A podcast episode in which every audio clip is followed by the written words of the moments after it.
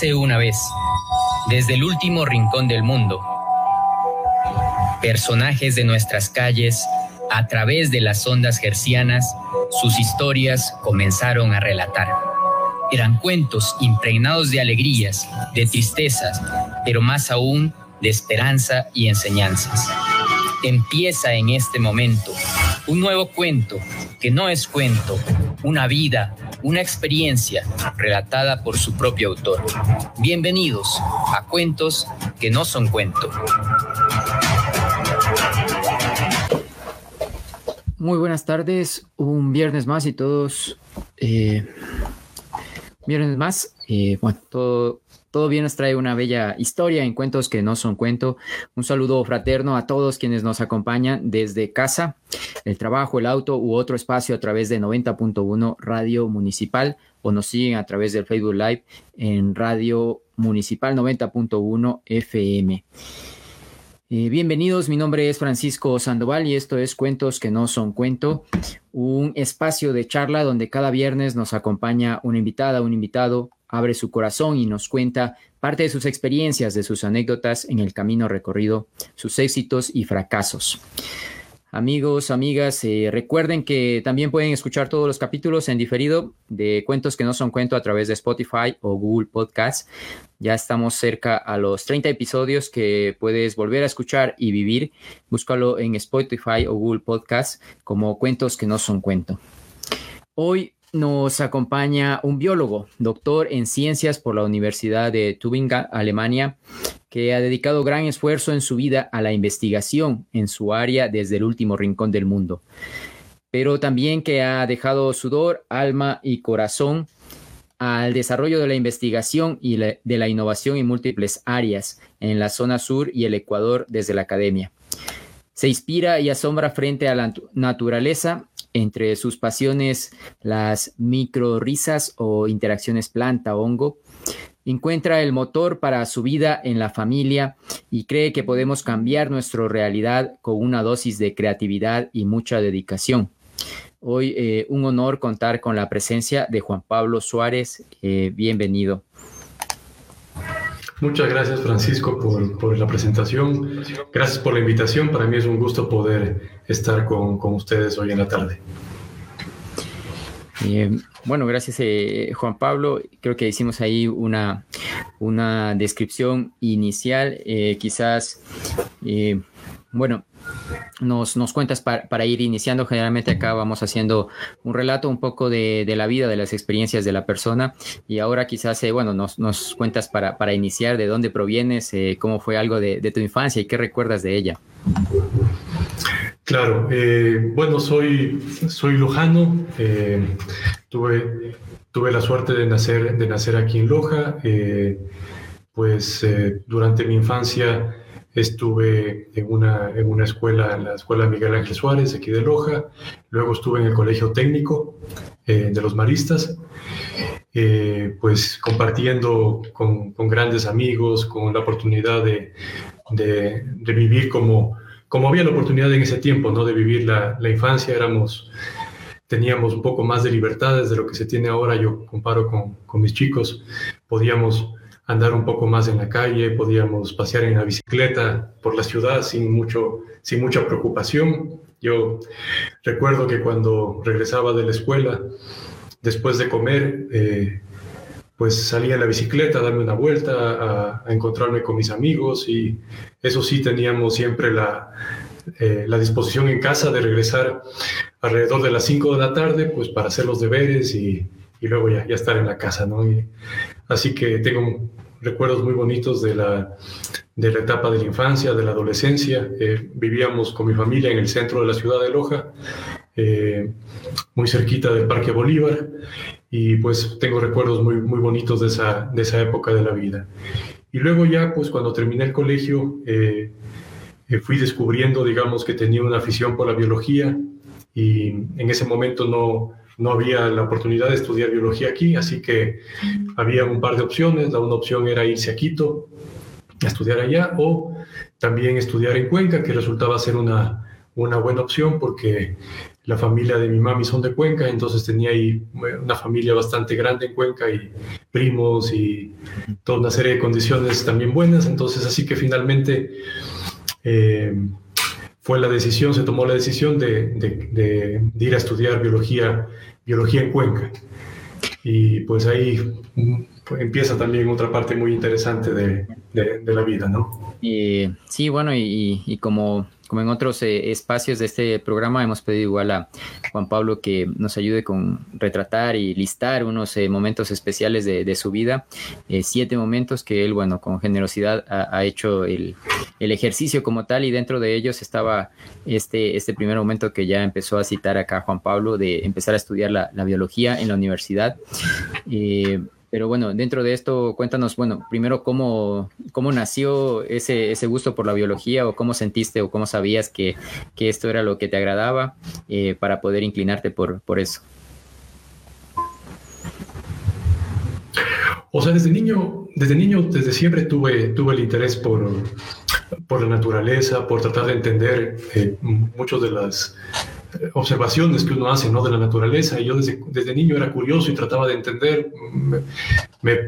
Eh, si tenía algún tiempo por ahí libre y tenía la oportunidad de ponerme a observar unas hormigas, siempre estaba ahí pendiente a ver qué, qué hacían, a dónde se iban, por qué, tratando de entender por qué hacían tal o cual cosa.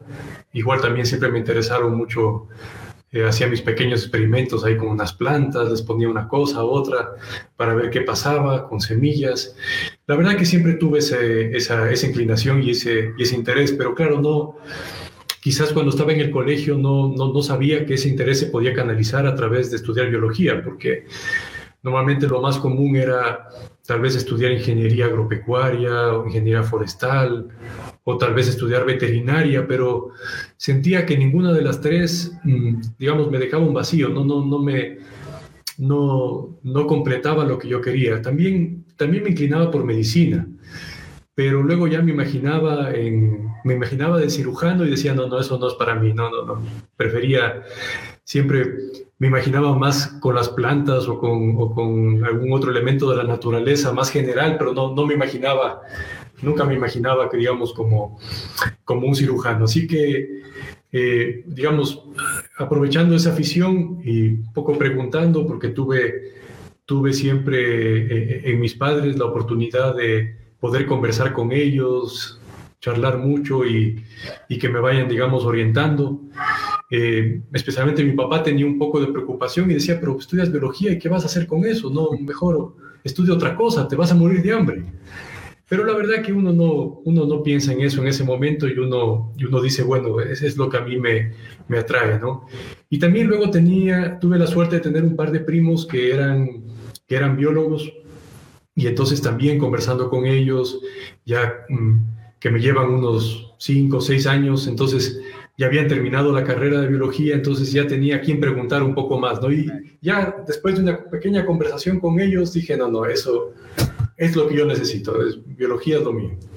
Eh, bueno, y, sí, como, tú dices, eh, algunas de estas carreras eh, que, bueno, son un poco quizás de bastante investigación, como ha ido tu, en tu curso, eh, o también que, bueno, dejan esa sensación hacia, hacia los padres, por ejemplo, que siempre se preocupan por el hecho de, de, cómo vas a obtener dinero o, de qué vas a vivir, ¿no? Y, creo que eh, luego, conforme vayamos avanzando en la historia, también luego tú nos contarás un poco eh, qué otras cosas has ido descubriendo que se puede hacer en la, dentro de la biología, ¿no? Bueno, eh, ¿cómo fue tu paso por la, por la universidad? Eh, ya una vez que, ingresaste y fuiste descubriendo un poco más acerca de, lo que era realmente la, biología y, cómo fuiste avanzando en, ese, en esa etapa. Yo creo que son, tengo unos recuerdos muy bonitos de la universidad. Fue una, época, digamos, maravillosa de, la vida porque fue una muy buena combinación, eh, digamos, entre ir aprendiendo, ir descubriendo un poco más eh, esa pasión, ese tema que me gustaba eh, y que me sigue gustando y que me apasiona muchísimo ahora. Eh, pero también, claro, la, universidad siempre es una oportunidad para, para, para, muchas cosas, ¿no? Para uno ir aprendiendo, para ir descubriendo una serie de cosas. tuve muy buenos profesores en la Universidad allá de la SUAY, en Cuenca que nos inspiraron a mí y a mis, a mis compañeros. Tuve también la suerte de tener un grupo de, de compañeros de universidad que seguimos siendo muy unidos todavía, casi todos los días nos comunicamos y fue muy bonito, muy, bonito la, muy bonita la experiencia. Eh, y claro, ya cuando sales de la universidad y ya te graduaste, al principio te sientes un poco huérfano, ¿no? Porque ya empieza en cambio otra, otra, otra etapa muy interesante, muy interesante de la vida. Pero la verdad que tengo recuerdos, recuerdos muy bonitos de esa etapa, recuerdos, como digo, de profesores que, que nos supieron inspirar, que mm, nos aportaron una visión, una visión internacional. Eso era muy interesante. Tenía eh, algunos profesores extranjeros que nos, nos, ayudaron a mirar también un poco, eh, a mirar al mundo, ¿no? no solamente quedarnos con, con, nuestra realidad y a veces las limitaciones que, que, en todo sitio existen, ¿no? pero nos ayudaron a mirar el mundo y eso, eso fue, creo que en la, en la formación en la universidad fue algo muy valioso. Eh, bueno, genial con ese, ese recorrido y bueno, ¿cómo fue esa experiencia luego ya que tú lo dices un poco de, salir ya, finalizar y salir hacia el mundo, bueno, buscar eh, como en ese, ese punto difícil en el que todo joven eh, se encuentra en algún momento, ¿no? De buscar qué, qué hacer o ya luego de terminar todo ese proceso de estudio, que son cinco años que tú tienes planificado, pues encontrarse eh, nuevamente hacia el abismo de, de buscar qué hacer. ¿Cómo fue ese, ese punto para ti? Fue muy interesante porque mm, estábamos en, el último año de biología y asomó en escena un personaje que no, no, nos esperábamos, ¿no? Asomó un personaje que nos contó que, que iba a ser, que, bueno, ya era rector de la Universidad de la UTPL, eh, que era biólogo y que andaba reclutando biólogos, biólogos jóvenes para que, se, para que se vinculen a la universidad. Y entonces nos, nos empezó a contar una serie de cosas, lo que él quería hacer. Y resulta que ese personaje, claro, es el, recordado por muchos de nosotros aquí en el entorno de la universidad, el padre Luis Miguel Romero, ahora Monseñor, Monseñor Romero, eh, un, un, amigo muy querido. Y él, él se acercó, eh, él se acercó a nosotros a través de la mamá de, un, de uno de nuestros compañeros de universidad, eh, Marinieves Vidal, y él contactó con nosotros y eso, nos empezó a contar lo que él quería hacer, el interés que tenía. En ese momento, claro, la universidad no tenía nada de biología, porque la tradición de la Universidad Técnica era otras carreras, un poco como, como, su, nombre lo, como su nombre lo sugiere.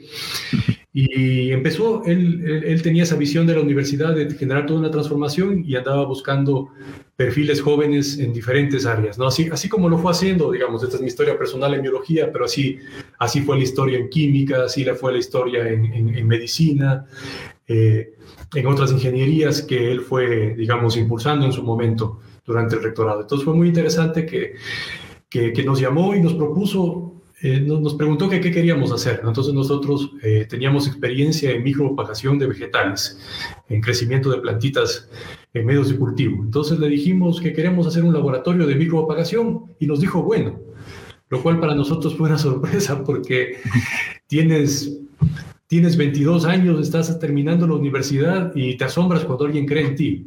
Y, y, ese fue el efecto que tuvimos, ¿no? Nos asombró que que, tenga confianza en nosotros y yo creo que eso nos, nos ayudó a hacer lo que él quería que seamos, aunque no lo fuéramos en ese momento. Digamos, eso nos, nos jaló a, a, no decepcionarlo, ¿no? Y fue un, fue un reto interesante a, a los 22 años, reciente, eh, a punto de terminar la carrera es algo también de, asombro, ya más cuando, eh, como sucedió en tu caso, también sales hacia afuera, hacia otros países y ves cómo es la realidad de ingreso, por ejemplo, a una universidad, de todo el proceso, el tiempo y bueno, el trabajo que, que lleva para poder eh, pensar siquiera en ingresar, por ejemplo, a trabajar en una universidad, ¿no? Entonces, eh, de alguna forma, este proceso de reclutamiento que en su momento eh, se dio, pues, eh, y también dio una oportunidad, una oportunidad muy grande a, muchos jóvenes que estaban con, bueno, que han estado, que estamos, ¿no? Con, ese ánimo a la final de, de, hacer cosas eh, nuevas y, buenas y también dio un impulso grande, creo, a la universidad que, que también se ha ido propagando con el tiempo y ha ido permitiendo crecer, ¿no? bastante. Sí, sí, hay decenas de historias como la nuestra, ¿no? En, en, en, en los demás campos del conocimiento realmente fue fue para muchos de nosotros, seguro que para, para, casi todos, fue un momento muy, muy especial y una oportunidad, digamos, de, de, sumarse a un proyecto. Yo, yo cuando estaba en la universidad, la verdad que terminando la, mi carrera, em, no, no me imaginaba no me imaginaba trabajando en, una universidad, yo tal vez me imaginaba un poco más quizás en, tal vez en temas de consultoría ambiental, tal vez me imaginaba eh, inmediatamente iniciando un posgrado quizás, eh, pero bueno, uno tampoco, tampoco, es, tampoco es posible escribir una, un plan, ¿no? Porque uno, la, la, vida siempre es un, son pasos y se van descubriendo en el camino, ¿no? Una serie de oportunidades y posibilidades. Bueno, y en esto un, segundo momento importante que tú mencionabas era quizás este mismo de, iniciar eh, la parte de estudios de posgrado fuera del país. Eh, bueno, ¿cómo, ¿cómo conseguiste viajar o tener esa, relación para poder eh, ir a estudiar en, Alemania, ¿no? Donde, donde estudiaste.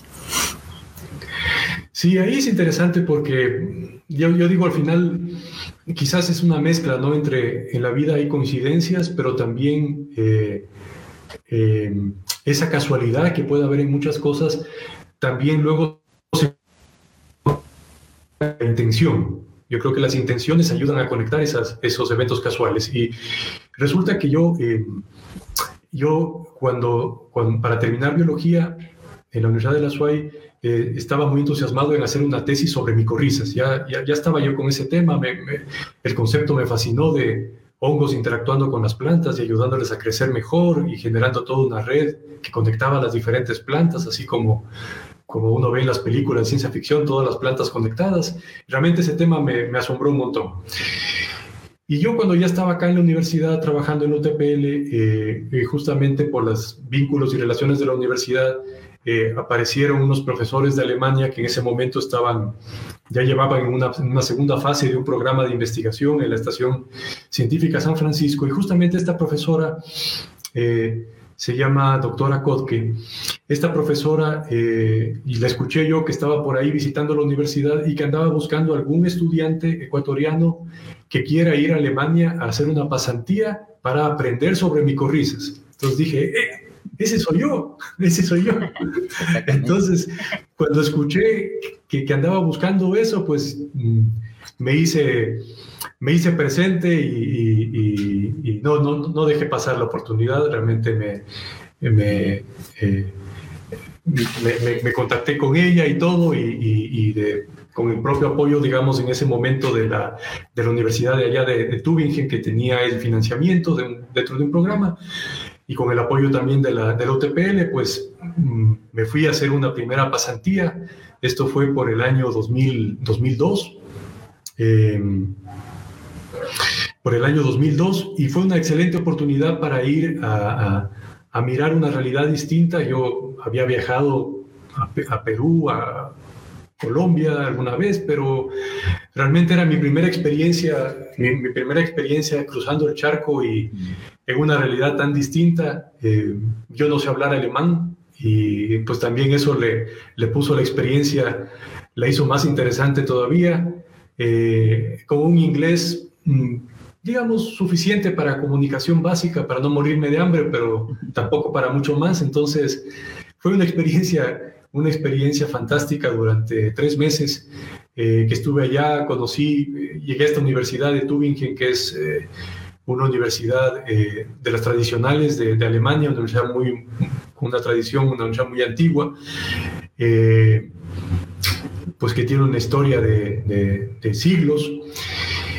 Y la oportunidad de conocer cómo se hacían las cosas allá, la investigación, bueno, en ese momento, tal vez ahora ya no es una cosa novedosa, pero en ese momento sí era novedoso, digamos, el, el poder llegar y ver unas bibliotecas donde tú veías de cualquier cosa que se te hubiera ocurrido en, en estas técnicas nuevas, por ejemplo, de biología molecular, pues ahí tenías una sección de libros de todo lo imaginable, cosas que ahora no es novedad porque yo creo que el acceso a la información a través de, muchos sistemas por Internet ahora se ha hecho mucho más, más, más asequible, pero pues hace pues hace 20 años no era así realmente. Entonces, una de las cosas que uno le fascinaba era ver eso, ver también el acceso a ciertos recursos en los laboratorios, eh, ciertos reactivos específicos para trabajar. Era fantástico. Entonces, uno, más la cultura y estar en otro sitio, pues para mí resultó una, una, una, una experiencia fascinante. Claro, justo eso también te, iba a comentar. Bueno, al final eh, no es lo mismo cuando tú vas eh, por turismo, ¿no? Disfrutas y te asombras un poco rápido y regresas. Bueno, ya cuando vas en una experiencia de este tipo de, vida, quizás eh, tienes mucho más tiempo de profundizar y de, y, de ver la, la realidad. bueno, ya nos has mencionado algunas cosas que, que, te han asombrado, que te han extrañado. ¿Qué fue quizás lo, lo difícil o, lo, que ya en cuanto a, la convivencia o a la cultura como tal, como los cambios quizás chocaron respecto a, Ecuador, ¿no? Claro, al fíjate que algunos amigos me decían, pero ya que estás allá, aprovecharás para que viajes y conozcas y todo. Y yo decía, sí, sí, bueno, voy a, voy a conocer, pero también voy a, también voy a meterme en los laboratorios y voy a entender y voy a ver las cosas. Pero no, no te pasarás metido en el laboratorio, conocerás.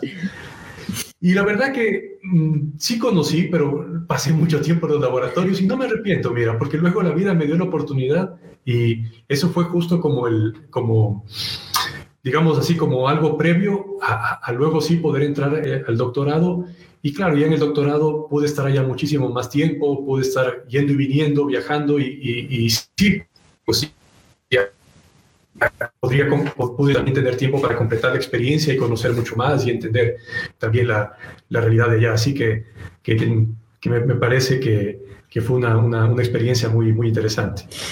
Genial, bueno, y eh, un tercer punto ya eh, en estos minutos antes de ir a la, pausa, eh, mencionabas el momento ya cuando iniciaste tu familia, creo un, año posterior a, al viaje a Alemania.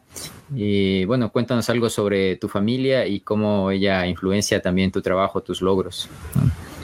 Claro, ya regresando, regresando de esa primera estancia, pues ya había una chica ahí que, que es la que que me movía el piso, entonces le traje un regalo súper especial de allá para... Además, fíjate, era novedoso porque ya entonces el pretendiente venía de estar unos meses ahí en Alemania y le traía un regalo, entonces ya sonaba, yo esperaba ¿no? que, le suene, que le suene el asunto ya más interesante. Así que, que, que, un poco así fue, me acuerdo, le, le, le, traje un, un, detalle de allá. Eh, bonito, especial, particular. Y, luego ya nos fuimos conociendo un poquito más y, finalmente decidimos, decidimos dar, el, dar el paso a, formalizar, digamos, ya la, relación, a establecer, a casarnos, a establecer una familia. Y creo que, que, eso en el desarrollo, digamos, en, el proceso que uno tiene es, es, un elemento muy importante porque la vida es la suma de muchas cosas, ¿no? puede uno tener, en este caso, esta pasión y esta ilusión por los temas de investigación, pero esa es una partecita, eso es una partecita de la vida realmente, por eso yo ponía que, que la familia es el, es el motor finalmente, ¿no? Porque yo creo que cualquier cosa que uno haga, eh, digamos, sin ese apoyo de la familia, sin poder compartir con ellos, incluso pierde sentido. No, no, no, no me vería, no me vería así, ¿no? Tal vez alcanzando algún logro aunque sea pequeñito, pero solo no, no, no valdría la pena. No valdría la pena. Así que fue una etapa, fue un paso también importante de, establecer, de establecer la familia, pues y luego ya eh, con mi esposa, con María Augusta, eh, hemos tenido unos, unos hijos maravillosos. Eh, mi hija está ahora ya entrando a la universidad, el tiempo va pasando muy rápido. Mi hijo pequeño, Juan Pablo, está todavía en, el, todavía en la primaria, pero, pero el tiempo va pasando, va pasando rápido y realmente ellos son mi tesoro. Eh, bueno, una, una, bella familia también que eh, nos, nos, describes, ¿no? Y, como tú lo dices, pues es el, el apoyo fundamental para, para todo eh, la vida, el trabajo a la final que tenemos en nuestro entorno y, de alguna forma por, por quién trabajamos y buscamos una mejor eh, no, no, solo una mejora en el trabajo, sino también una mejora en la sociedad eh, y en lo que nos rodea, ¿no? Para que ellos puedan vivir eh, de una mejor manera. Bueno, vamos a ir hacia, hacia la pausa y retornamos en un momento para continuar con esta aventura. Perfecto.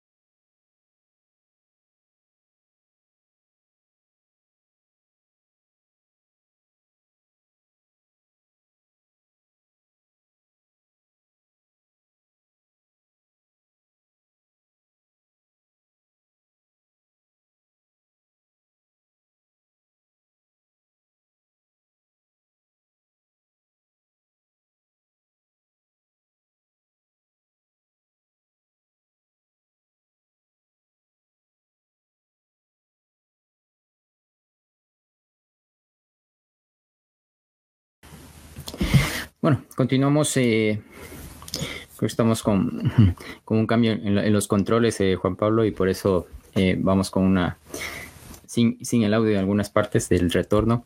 Y bueno, continuamos con cuentos que no son cuentos. Este viernes eh, nos acompaña Juan Pablo Suárez, él es biólogo, eh, también ha tenido una amplia trayectoria dentro de la investigación y la academia eh, como tal.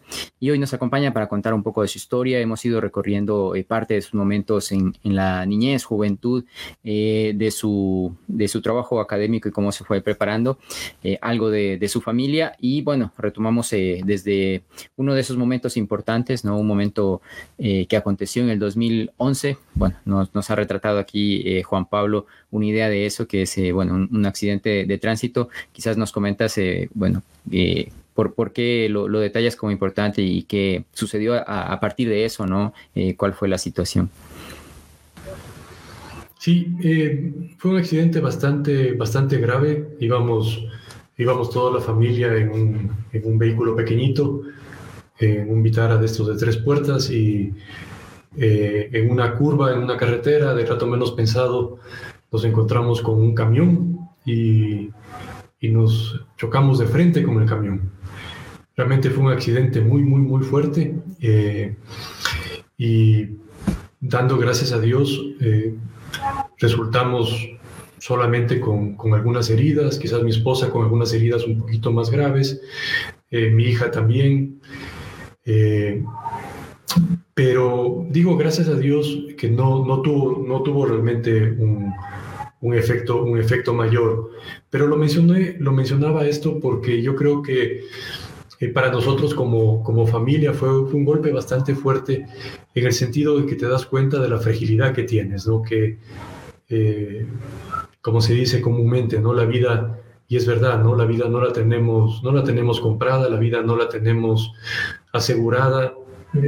la vida es un camino, la vida es como un viaje en el cual estamos todos embarcados y, quizás tratamos de, tomar en cuenta todo lo que se debe tomar en cuenta, ¿no? Es como cuando tú sales a un viaje y, vas a poner muchas cosas en tu mochila para empezar ese viaje, pero no puedes poner todo lo que necesitas en tu mochila y no puedes saber qué es lo que te va a pasar, ¿no? Y, pues eh, a nosotros como, como familia fue una lección importante de saber que pues el rato menos pensado, sin previo aviso, sin, sin esperártelo, pues las cosas pueden cambiar, las cosas pueden cambiar eh, drásticamente y, tu realidad es otra, tus prioridades, es, tus prioridades cambian de un día para, de un día para otro. Eh, cuando tienes un, un, accidente de este tipo, tuvimos una recuperación mm, de algunas semanas. Mm, mi esposa estuvo prácticamente un poco más de una semana hospitalizada, entonces eh, fue, fue duro, ¿no? Fue duro, pero eh, salimos, salimos adelante y, bueno, más allá de algunos recuerdos tristes, finalmente yo creo que como personas, como, como familia, eh, pues no hay, no hay más que salir fortalecidos de este tipo de, de momentos difíciles, no hay más. Mm, bueno, y de alguna forma, como tú mencionas, también ese un llamado hacia la familia y a, fortalecer a veces esos vínculos, sobre todo, ¿no? De, de, familia y de, de, los tiempos que puedes aprovechar con ellos. Y bueno, por aquí también eh, voy a aprovechar para, para, saludar a quienes nos acompañan, eh, a, Santiago, eh, Ochoa y Liz que están siguiendo el programa, que bueno, esperamos en algún momento también tenerlos por acá para que cuenten un poco de, de su vida, de sus historias, que son muchas. Y bueno, continuando y, también eh, avanzando un poco, eh, quizás eh, también dar un espacio para que nos cuentes un poco más a detalle a lo, a lo que te dedicas en la parte de, investigación. Bueno, antes nos hablabas de las micro risas, ¿no? Y, todo este proceso tipo avatar, creo yo, de como la película, ¿no? quizás nos puedes detallar un, un poquito más eso, bueno, hacia dónde va y sobre todo en la parte de investigación, bueno, eh, de forma tal que también la podamos comprender eh, eh, todos los que escuchan, ¿no? Sí, es un tema muy interesante porque nosotros cuando salimos al parque o a cualquier sitio, ¿no es cierto? Vamos a ver ahí los árboles, vamos a ver las plantas y eso es lo visible, lo que nosotros podemos percibir. Pero detrás de esos árboles que nosotros estamos viendo hay una serie de relaciones que son ocultas, unas relaciones, unos vínculos con microorganismos que nosotros no los podemos percibir a simple vista.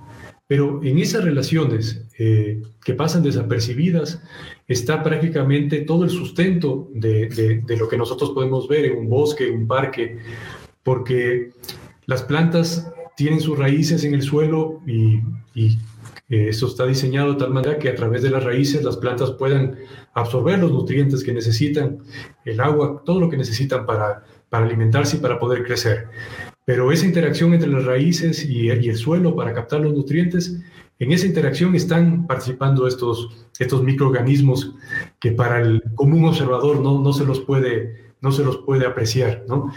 Y, resulta que esos microorganismos, eh, estos hongos, primero que son muy particulares, tienen unas características eh, que, que, interesaba mucho, interesa mucho ir entendiendo.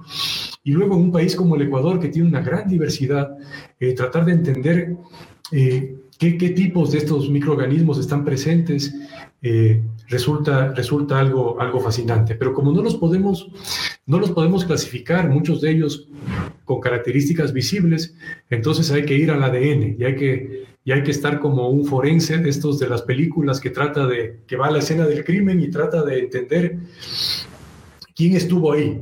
De la misma manera, nosotros, utilizando técnicas parecidas a esas, nosotros eh, tomamos el ADN de las raíces, que es donde está el código genético, y de ese ADN de las raíces extraemos la parte que, donde queda la huella del hongo. Y en esa parte que está la huella del hongo utilizamos parte de esa información para saber que, para conocer la identidad de los hongos que están dentro de la raíz. Entonces es un poco así como, como como forense para llegar ahí y entender y luego ir tratando de relacionar diferentes, diferentes plantas, cómo están interactuando, con qué tipos de hongos diferentes están interactuando y cómo todo esto se relaciona con el ambiente, con diferentes factores, con, con el clima. Entonces es, es tratar de ir, eh, de ir armando todo, todo el rompecabezas. Y especialmente en las orquídeas, que, que, es uno de los temas con los que más, eh, más he trabajado, es muy interesante porque eh, el Ecuador, por un lado, es el paraíso de las orquídeas. Hay más de 4.000 especies distintas de orquídeas en el país.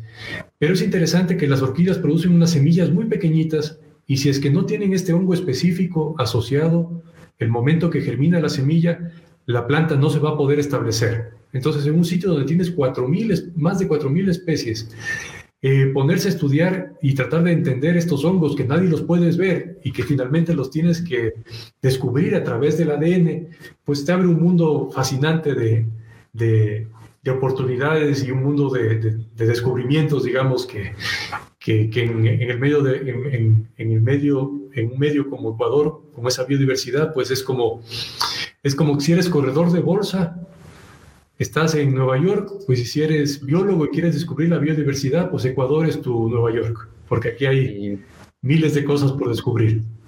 Eh, justo eso, sobre eso, bueno, quería también eh, comentes algo más, porque bueno, eh, en muchas ramas de, la ciencia quizás, bueno, tú dices, investigar desde Ecuador puede ser muy complejo, que quizás no, no hay lo, suficiente, pero en este caso la materia prima, como tú lo mencionas, pues de la mejor calidad quizás está en Ecuador y con la mayor biodiversidad. Eh, dentro de estos quizás 20 años que tú llevas ya eh, asociado a la biología, eh, ¿cómo crees que ha ido evolucionando, sobre todo en la parte de, investigación dentro del país y qué tanto se ha crecido, qué tanto quizás, cuál es esa diferencia ya a, la actualidad, qué tan capacitados y con los instrumentos quizás y, la facilidad para realizar una buena investigación estamos actualmente?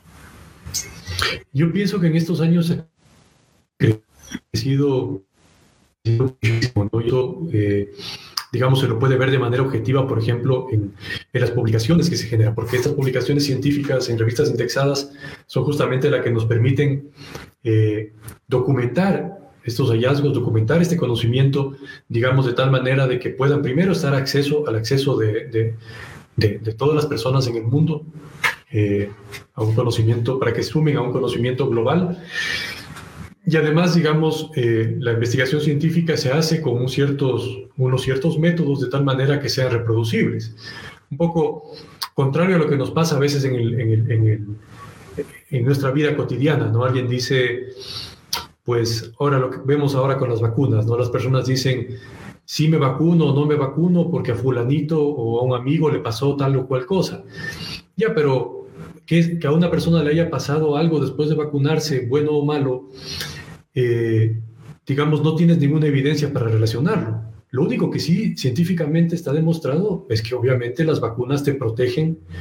En este caso que, estamos todos como el tema de, del COVID, está científicamente comprobado que obviamente las vacunas te, te protegen de la enfermedad y evitan que tengas una enfermedad grave. Eso está probado porque hay estudios y pruebas y, y, todo, todos los análisis desarrollados justamente para poner a prueba esas hipótesis.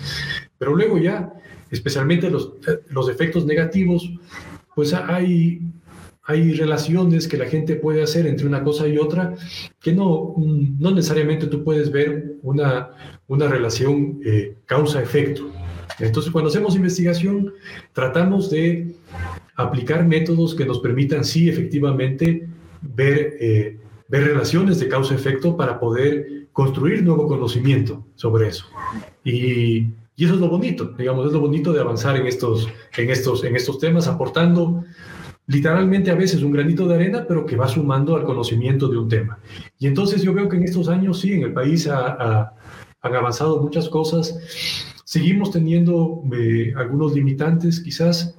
Eh, pero yo creo que yo, yo, Francisco, pienso que eh, las oportunidades son mucho más, más, más significativas que los limitantes.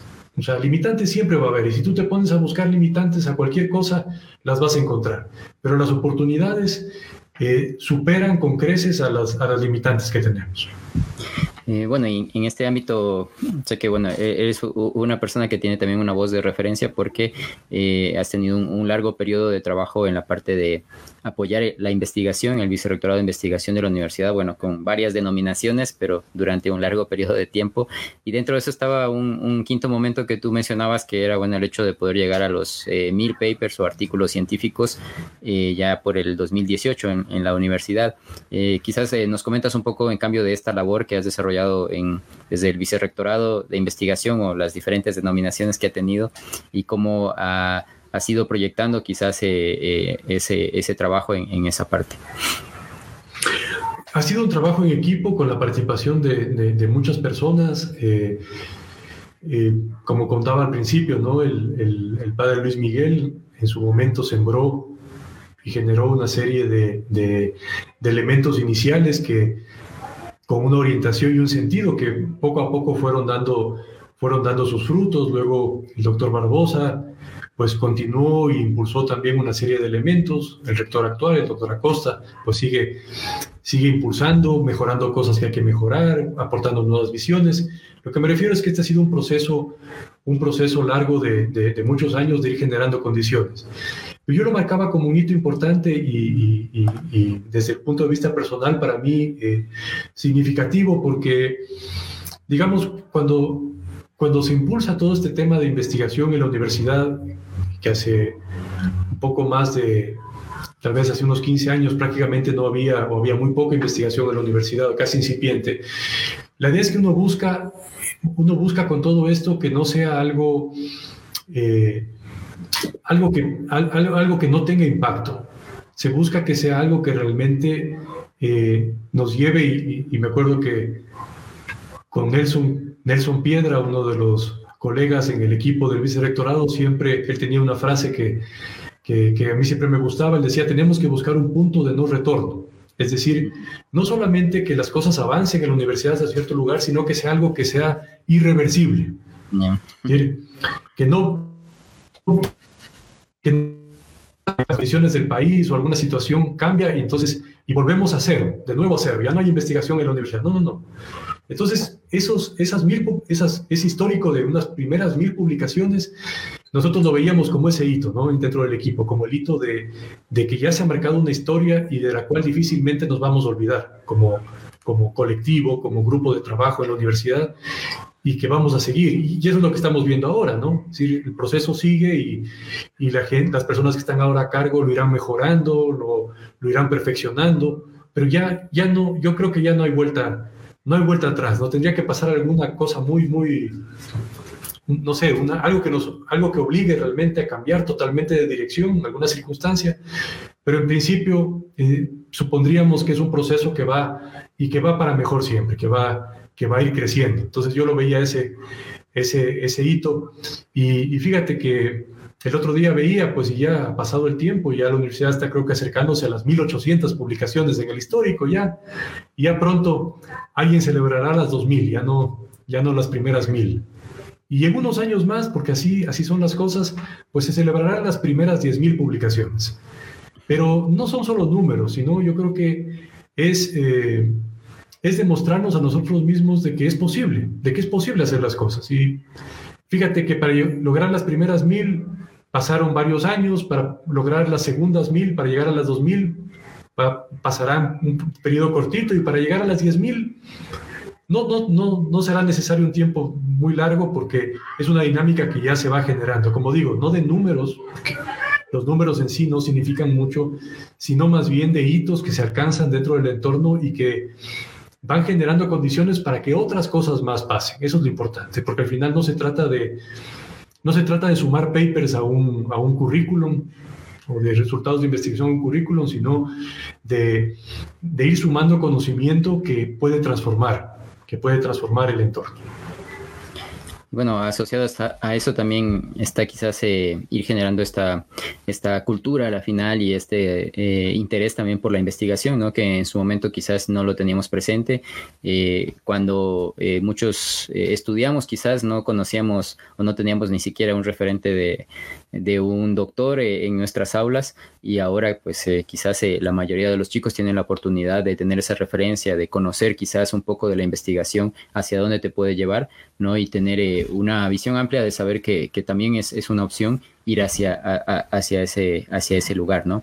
Y ojalá, bueno, no sé si para los mil papers hubo una celebración, pero bueno, ojalá para los diez mil, para los dos mil haya un buen pastel para celebrar y soplar, ¿no? Porque son, son hitos, como tú lo dices, eh, muy, muy importantes que pueden pasar eh, desapercibidos, ¿no?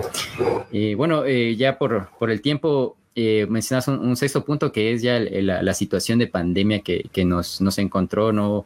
Eh, de, la cual ya hemos eh, ido compartiendo un año y más también. Eh, ¿Cómo fue en, tu caso? Bueno, tanto quizás personal, cómo te, trató también dentro del trabajo y las labores, ¿no? La, la pandemia yo creo que a todos nos obligó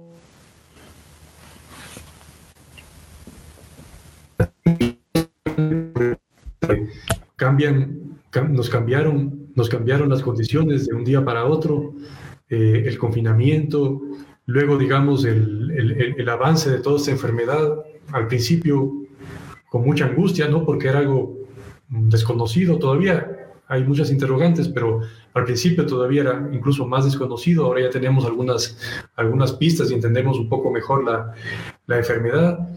Y creo que fue, eh, fue y sigue siendo, digamos, eh, eh,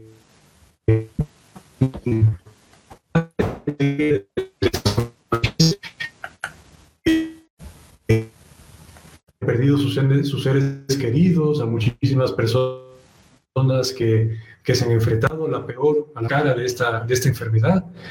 Eh, y sigue todavía, ¿no? Sigue latente, tenemos momentos, momentos en que nos sentimos un poco más optimistas, tal vez en Loja ahora estos días estamos un poco más optimistas, vemos que la situación mejora, pero no hay cómo confiarse porque pues, la pandemia sigue, la pandemia sigue todavía y nos ha obligado a, a, a reinventarnos, a buscar nuevas formas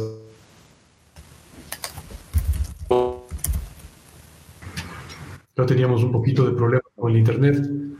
Eh, sí, fue un poco el retorno, pero bueno, sí lo, ya eh, creo que sí se, se, ha escuchado parte de eso, ¿no?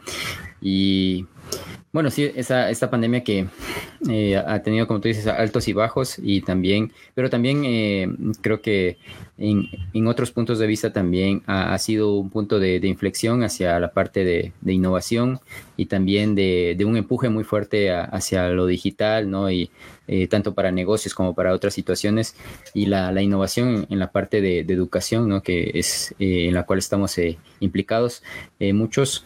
y bueno, eh, creo que ha traído muchas de, esas cosas acaecidas y también hacia eh, ponernos a pensar muchos puntos de vista sobre, sobre lo, familiar y lo personal y, ¿no? y cómo eh, afrontamos esos, esos retos. bueno, ya, hacia, ya para ir hacia el cierre un poco también, Juan Pablo, hacia adelante, hacia futuro, ¿qué tienes en el plan ahí de personal, trabajo también, ¿no? ¿Cuáles son esos, esos logros o metas que todavía están faltando? Yo pienso que el, es, difícil a veces hacer planes para, el futuro. Eh, eh, cuando tú me decías que piense un poco en, este, en, estos hitos y pensar un poco y pensar hacia atrás, eh, yo le ponía también como, como un último hito el presente, ¿no? Porque la verdad que es eso, ¿no? Es de, de, nuestro presente ¿no? y, y, de, nuestros actos y las decisiones que vamos tomando, tomando, tomando cada, cada instante. ¿no? Y, esa, y, ese, y ese presente eh, automáticamente se va transformando en nuestro pasado. ¿no? Así, es, así, es la, así es esta dinámica ¿no? de, la, de la vida. Y efectivamente uno se proyecta hacia el futuro, quizás especialmente con, especialmente con ilusiones, ¿no? con, con metas de de, ir logrando, de ir logrando, digamos, un, un, equilibrio. Yo creo que uno como, uno, uno como persona, como, como esposo, como padre, digamos, uno, uno mira, mira el presente y, y, la expectativa, digamos, del futuro con, eh, con un equilibrio entre, entre el hacer esto que a uno nos gusta y también el, el poder compartir, el poder eh, estar cerca de nuestros seres queridos, también, también compartiendo con ellos lo que a ellos les gusta. Eh, eh, los momentos difíciles y luego en el tema en el tema ya digamos profesional laboral yo pienso que, que, la ilusión que uno tiene es, digamos, seguir aportando, no importa desde, desde dónde uno esté. Eh, yo creo que eso, eso es relativo finalmente. Eh, creo que las responsabilidades que uno puede tener en una determinada institución, siempre uno tiene que mirarlas como unas responsabilidades temporales y pues en ese momento, en ese momento que uno tiene el, micrófono, uno puede hablar y uno puede quizás tener un poco más de voz, pero yo creo que si ya, si ya luego no tienes el micrófono, igual puedes, igual puedes tener voz, igual puedes seguir aportando eh, eh, en diferentes objetivos, en diferentes proyectos. Eh, yo creo que también hay el reto de, de, conectar muchas de las cosas que hacemos concretamente en la universidad, tenemos el reto de conectarnos muchísimo más con nuestro entorno, con la sociedad. se ha hecho mucho de eso, pero hay que seguirlo haciendo más. Y yo creo que es eso, ¿no? La vida es un, la vida siempre es un descubrimiento, ¿no? Saber que, que también a la vuelta de la esquina hay sorpresas, que no las podemos, no las podemos conocer, por eso son sorpresas. Eh, pero valorando muchísimo, yo, yo valoro muchísimo el, el, camino, valoro muchísimo eh, y agradezco a, las personas que están, que están a mi lado. Eh, como digo, a mi esposa, a mis hijos y también a mis padres, a todas las personas, mis hermanos, las personas que, que me han motivado y me han apoyado en, esta, eh, en este caminar, digamos, de la vida. Mencioné a, a, varias personas también que han sido muy significativas en ese, en ese camino, que te inspiran y que te, y que te ayudan a mirar más allá. Y nada, pues eh, cada día es una nueva oportunidad.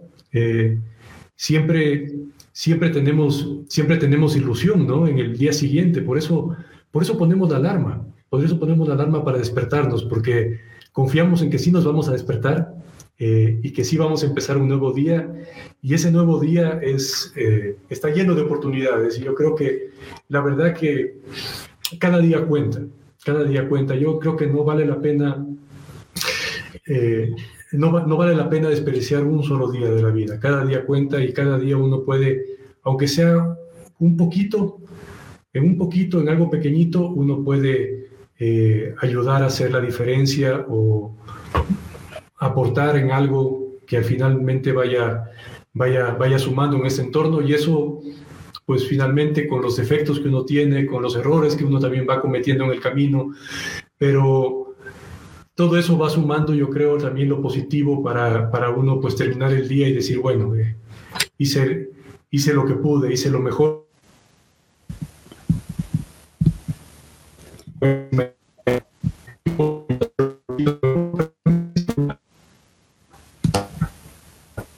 Disfrutando incluso de las cosas más simples de la vida, ¿no? que, que, realmente son las que eh, uno, uno, puede, uno puede disfrutar. ¿no? Hay, hay cosas maravillosas, un, un, atardecer, un, amanecer, eh, las cosas de la naturaleza que realmente a uno, a uno lo, lo, inspiran y uno no tiene que perder esa capacidad de, de maravillarse con, con, con, todos esos elementos que uno, que uno puede, puede disfrutar.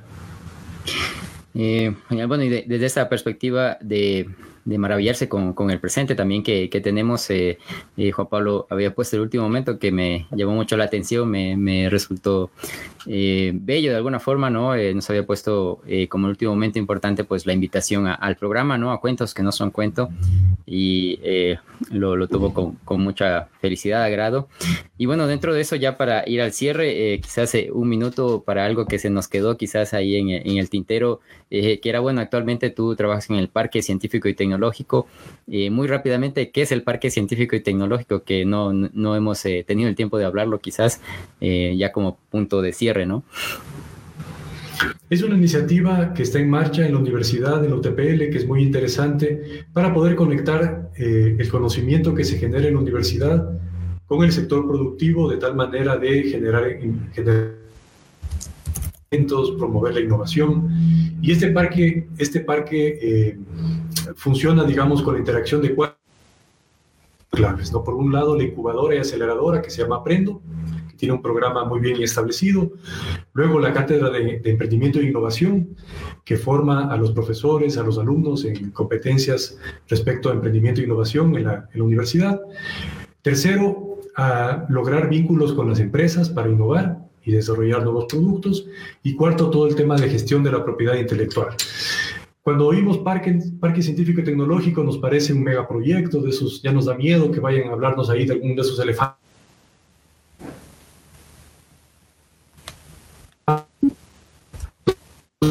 Y